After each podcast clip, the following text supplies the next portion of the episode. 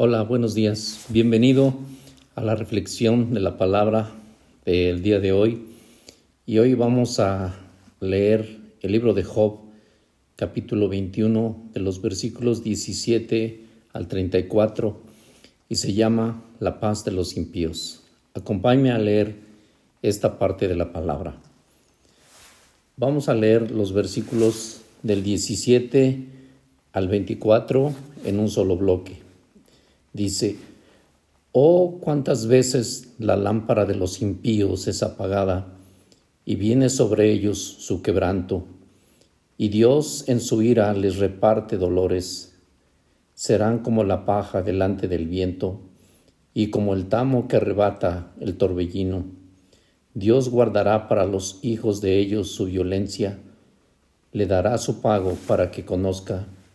Verán sus ojos su quebranto, y beberá de la ira del Todopoderoso. Porque, ¿qué deleite tendrá él de su casa después de sí, siendo cortado el número de sus meses?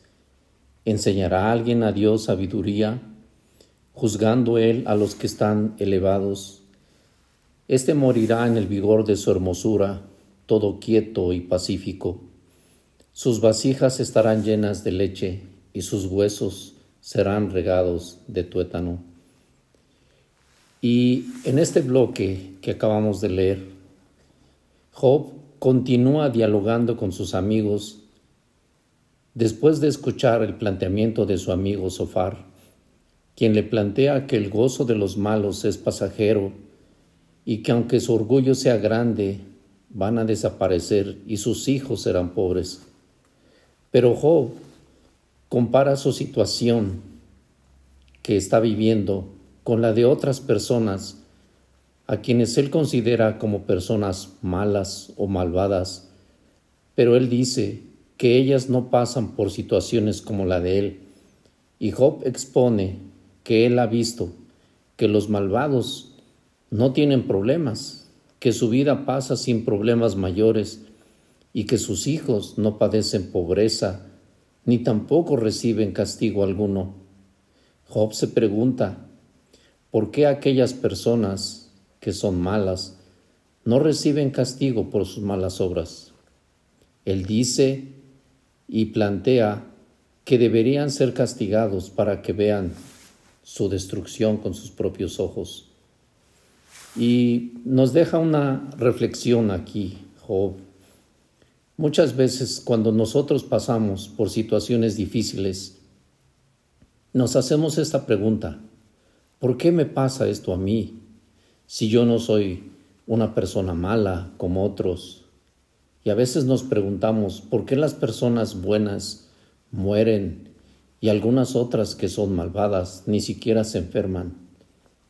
Eso mismo pasaba por la cabeza de Job. Pero dice aquí que Job llega al punto donde se encuentra que Dios es soberano y que nadie puede enseñarle y darle consejos a Dios. Podemos encontrar un consejo en el Salmo 73. En el Salmo 73 nos habla de un consejo, que no tengamos envidia, que no tengamos envidia de la vida de los demás y de aquello que les pasa o no les pasa en la vida de aquellos, porque la envidia no nos deja ver la bondad de Dios.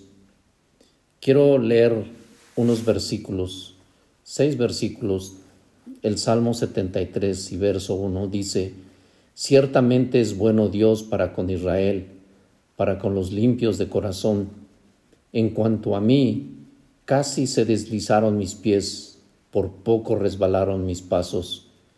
El verso 3 dice esto, porque tuve envidia de los arrogantes, viendo la prosperidad de los impíos, porque no tienen congojas por su muerte, pues su vigor está entero.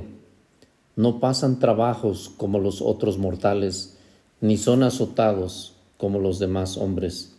Por tanto, la, la soberbia los corona, se cubren de vestidos de violencia.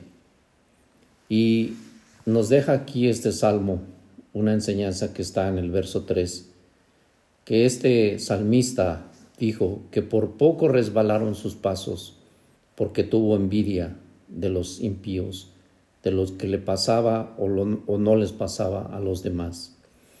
Vamos a leer el segundo bloque del verso 25 al 34. Dice, y este otro morirá en amargura de ánimo, y sin haber comido jamás con gusto. Igualmente yacerán ellos en el polvo, y gusanos los cubrirán.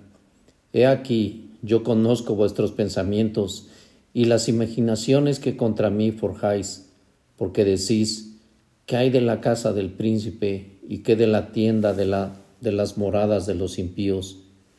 ¿No habéis preguntado a los que pasan por los caminos y no habéis conocido su respuesta, que el malo es preservado en el día de la destrucción? Guardado será en el día de la ira. ¿Quién le denunciará en su cara su camino y de lo que él hizo? ¿Quién le dará el pago? Porque llevado será a los sepulcros y sobre su túmulo estará velando. Los terrones del valle le serán dulces. Tras de él será llevado todo hombre, y antes de él han sido innumerables. ¿Cómo pues me consoláis en vano, viniendo a parar vuestras respuestas en falacia? Y en esta última parte, Job se plantea y dice que al final de los días de esta vida, todos vamos a morir, sean ricos, sean pobres, sean buenos, sean malos, y que todos serán cubiertos por el mismo polvo. Y él se plantea y dice, y algunos van a morir en pobreza, y otros van a morir en la riqueza.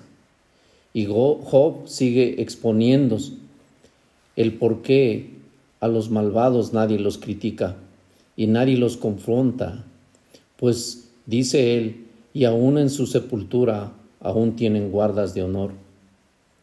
¿Cuál es la reflexión en esta parte?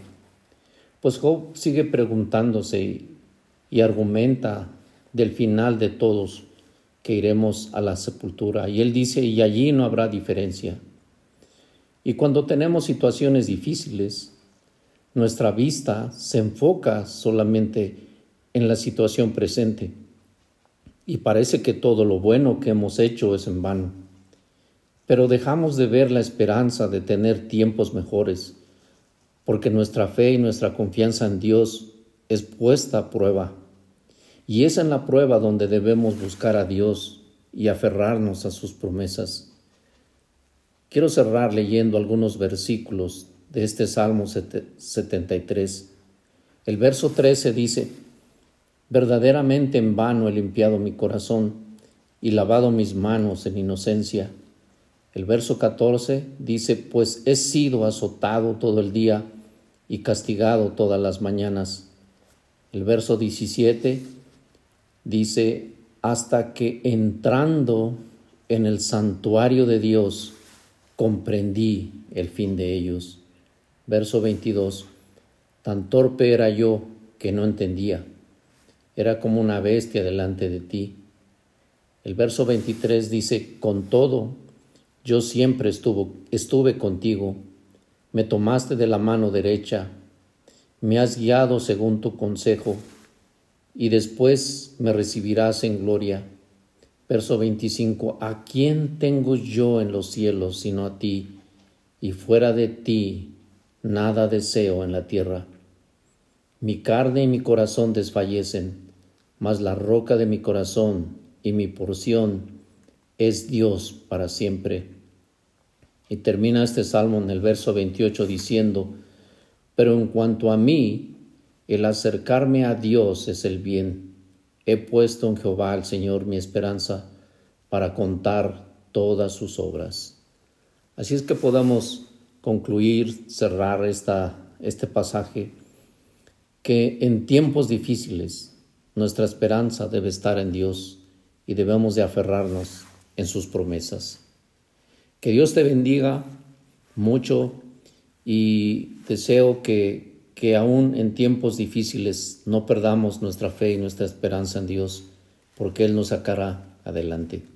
Que Dios te bendiga. Hasta luego.